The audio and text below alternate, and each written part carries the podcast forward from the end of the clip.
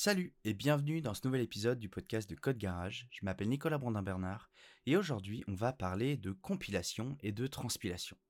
Alors le terme compilation, il est très largement utilisé en programmation depuis l'invention des premiers compilateurs en 1952 pour l'autocode, euh, écrit par Alick Glenny, et l'A0, euh, écrit par Grace Hopper. Alors, avec l'arrivée et la montée en popularité des langages euh, interprétés, hein, par opposition justement à compiler, on parle de plus en plus de transpilation. Mais c'est quoi les différences exactement? Alors la première chose à noter, c'est que les deux termes sont très souvent utilisés comme des synonymes, à tort ou à raison d'ailleurs, parfois pour de simples considérations marketing. C'est un peu le même problème que euh, j'avais expliqué dans le précédent podcast euh, Bibliothèque versus Framework. Sauf que notre objectif ici, ça va être de donner la réponse théorique la plus objective possible, en essayant de trouver la sémantique pertinente derrière chaque terme. Alors qu'est-ce que la compilation exactement? Si on prend euh, l'exemple des compilateurs que j'ai cités au début de, de l'épisode, l'objectif d'un compilateur c'est de prendre en entrée un code source écrit dans un langage compréhensible par un humain, entre très gros guillemets, pour le transformer en instruction logique exécutable par une machine. En général, un compilateur, il se découpe en plusieurs étapes. D'abord, il y a l'analyse lexicale, hein, c'est là qu'on va détecter les erreurs de grammaire. Ensuite, il y a du pré-traitement, la suppression de commentaires, des choses comme ça.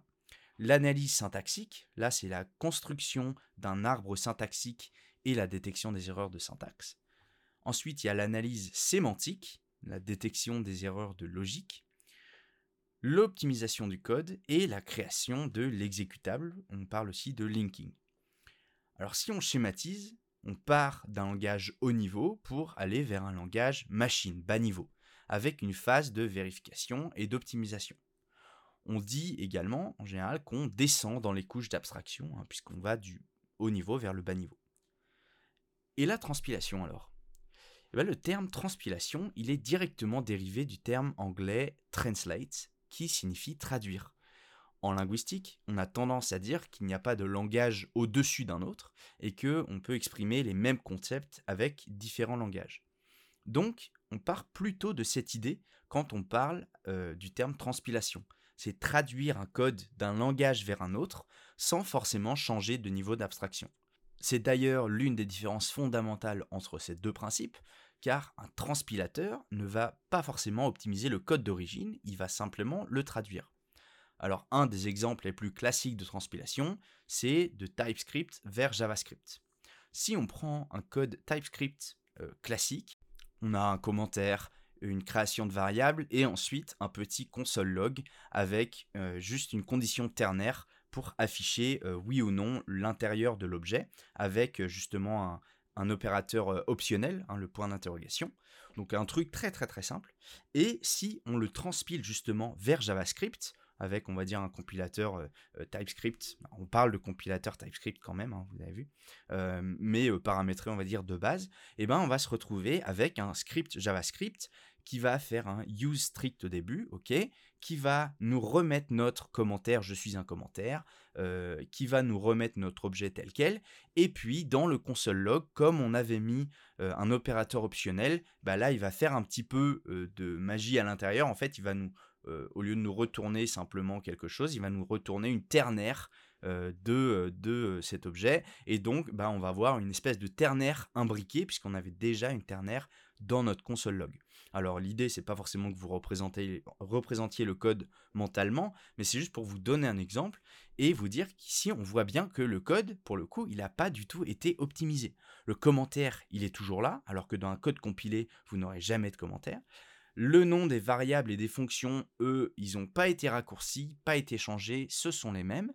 Et pour le coup, le code, il n'a pas été optimisé du tout.